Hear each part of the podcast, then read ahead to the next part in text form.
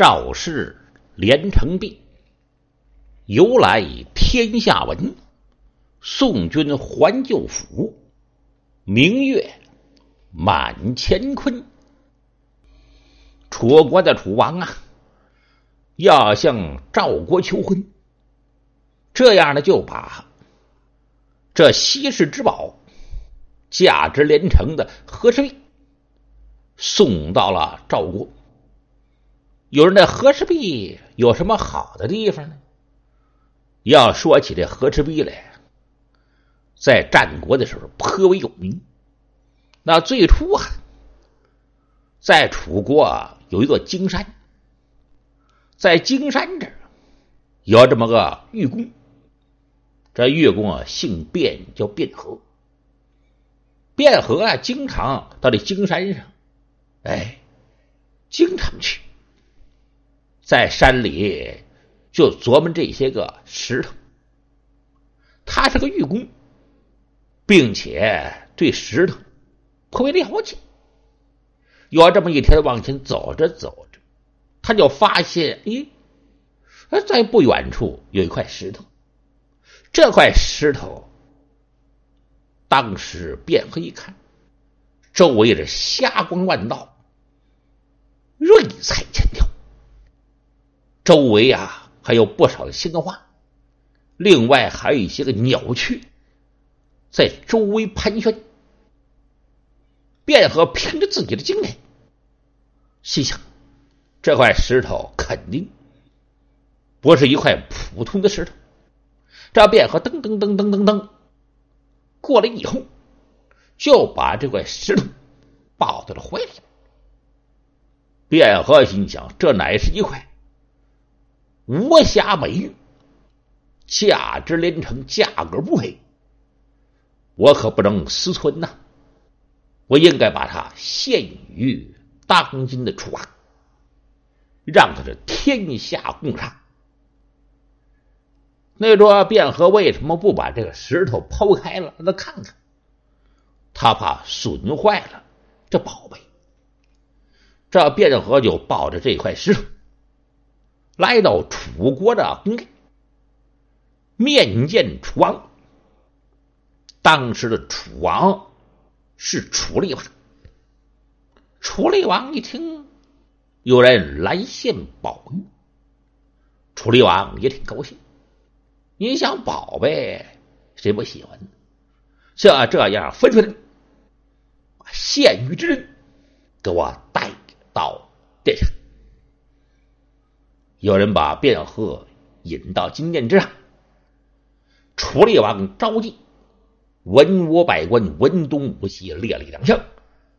楚厉王这居中而坐，就要见楚厉王头上戴着冕旒冠，身穿着龙袍，上绣蟒翻身龙探爪，金钩倒挂，下沉海水洋洋，足蹬斧子楚厉王把砖一开。卞和，听说你来献玉，你就把那玉石献到当今。这话说完了，那卞和把这块石头拿出来，大王就是这块玉。这块石头拿过来以后，楚厉王一看啊啊！乃是一块石头。楚厉王是火冒三千丈，哈哇，胡须全都炸着了。心想着卞和你是蒙我呀？啊？就要说我楚厉王，我不懂，这是一块石头，能骗得了我吗？又让满朝文武过来看，这人也说是石头。那人也说是石头。哎呀，处理完了真生气，看着卞和，卞和，卞和，你为何以顽石相欺于我？给我从实将来！卞和吓得抖一耳蛋呢，脸全变了颜色。因为卞和凭着自己的经验，可以断定这是一块。稀世的美玉。便和望山叩头：“大王，这乃是一块美玉，绝对不是凡事。”哼，好，我看你胆子不小啊！来人呐，楚厉王一声吩咐：“把我手下的御工给我找来。”他这一吩咐，找来几个御工，全在宫里边那颇有经验。来到金殿，楚厉王上眼下眼看了看，这楚厉王挺凶啊，那是暴君。用手指着这秦玉公：“你们在宫里边待了不少年了，我养着你们吃，养着你们喝。”是不是认识真正的美玉啊？大王，我们认识。你看看这块，一指卞和县的这块顽石。这几个玉工仔细看了看，你看我，我看你，当时笑了。哈哈哈哈哈！大王，您说什么？您说啊，这是美玉。谁说的？就是这献玉之恩，卞何所见？大王，他骗您呢！这哪是什么玉石啊？这纯粹就是顽石一块。那这几位可是鉴玉的行家，他这一说顽石一块，给定了论了。当时楚厉王不闻此言的然还罢了。听此言，再看楚厉王，当时把龙胆一拍，啪！好你变得呵，真乃大胆，有了欺君之罪。来人呐！他的一国之主啊，得生杀予夺的权利。那年头不讲民主啊，也不讲究什么法院之类的，他说了算。他这一喊金瓜武士，万人一闯，大胆变呵。与这顽石起火，这火了得，霸气！左足，哎呀，好嘛！他这一说一传旨，这武士把卞和摁翻在，把这刀举起来，噗，就要把那左足给砍下来了。把卞和疼的啊呀一声，那就死过去了。活生生的把左足给砍下来，谁受得了？鲜血直流。楚厉王吩咐，把这颗顽石也给他拿着，一块把它扔到宫殿外边，就把卞和和这块石扔到宫殿的外边。楚厉王余怒未休。这卞和第一次献玉，越去了这个左宗，他呀成了残肢，就这样抱着这块石头回到了京城。这卞和心想：这明明是一块很了不起的、价格不菲的玉石，怎奈是无人认识？这卞和就坐在荆山之下。天天的流泪，天天的哭。有人就问他：“卞和，你哭什么？”我怀里抱着这一块玉石，我前去献玉。大王说我是万世月老的做主。哎，说实话，月所族我并不害怕，我也不遗憾，只是这块玉石难以让天下人知道。我要献于国家，这美好的东西我不能私吞。大伙儿心说：卞和，卞和，你真是有毛病啊！就为了这个石头，你把左脚都丢了，你还在这得不得？得不得？嘿，大伙儿久而久之，都认为卞和他是个傻子。没过几年，楚厉王年家死了。这楚王登基做天，卞和心想：那厉王不仁，武王兴许仁，就这样，变红他呀，又抱着这块石头，不远千里呀，来到楚国的郢都，献这块和石。他一到郢都，到金殿这一来，他这哭哭啼啼，这郢都城里边就嚷嚷动了。说前几年有一个县狱的卞和，他又来了。哎呀，拖着一只脚，另外一只脚给砍了不？哎，这哭哭咧咧，哎，要到金殿这县狱。完这回非把脑袋丢了不可。上一次丢了一只脚。你拿着这个石头，经过人专家鉴定，那都是顽石。你也会说这是什么宝贝？这真是有毛病，有毛病！大伙议论纷纷。单说这卞和到金殿这儿，哎，说要献玉。这黄门官一看，哎呦，前几年来的这位，赶紧往里报一声嘛，就要这样报与了楚王。楚王正在设朝理事，他一听有人下来献玉，他隐约约也听说这事好吧，把献玉之恩带到金殿，把卞和带到金殿上，文东武西儿全都列立长相，有些文武还认识，还依稀记得前几年有献玉的卞和。哦，还是他，因为卞和老了不少，嗯，头发也白了，也瘦了，还是抱着那块官石。楚厉王问：“你姓名谁？”我姓卞，我就卞和。我要献这稀世珍宝，乃是一块宝玉。楚厉王命人把这石头。拿上来，楚厉王上眼下眼，仔细观看。